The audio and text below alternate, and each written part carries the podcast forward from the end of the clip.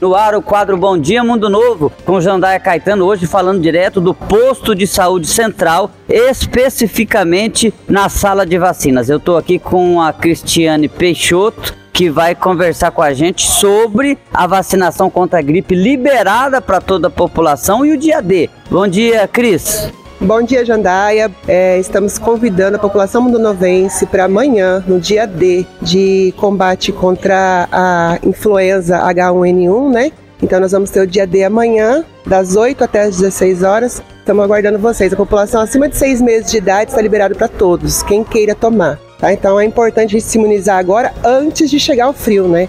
Que ainda não chegou o friozão mesmo. Tá começando, vindo devagar, mas logo logo, como tá todo mundo imunizado, para quando chegar o frio, a gente já tá imunizado. É importante lembrar que durante a semana já estava liberada, ou seja, quem procurou ou procurar o posto de saúde mais próximo da sua casa, toma vacina contra a gripe também. Aí os horários são diferenciados, enfim, mas a oferta de, de vacinas é maior porque tem em todos os postos de saúde. No dia D é só aqui no Central. Exatamente. A vacina, ela veio mais cedo esse ano. É, nós começamos a campanha desde o dia 28 de março, né, para os grupos prioritários. E a partir do dia 15 de maio foi liberada para toda a população. Então, a intenção é vacinar toda a população que queira se vacinar, né? É, antes de chegar o inverno mesmo. Então, veio bem mais cedo esse ano a vacina contra a influenza. E quem quiser tomar o da Covid, não amanhã, porque você já me informou que é só da, contra a gripe no sábado, mas durante a semana, quem quiser tomar as duas vacinas, a da Covid e a da gripe junto, pode, não tem problema, né? Exatamente. Nós também temos é, vacina contra o Covid disponível, né? A bivalente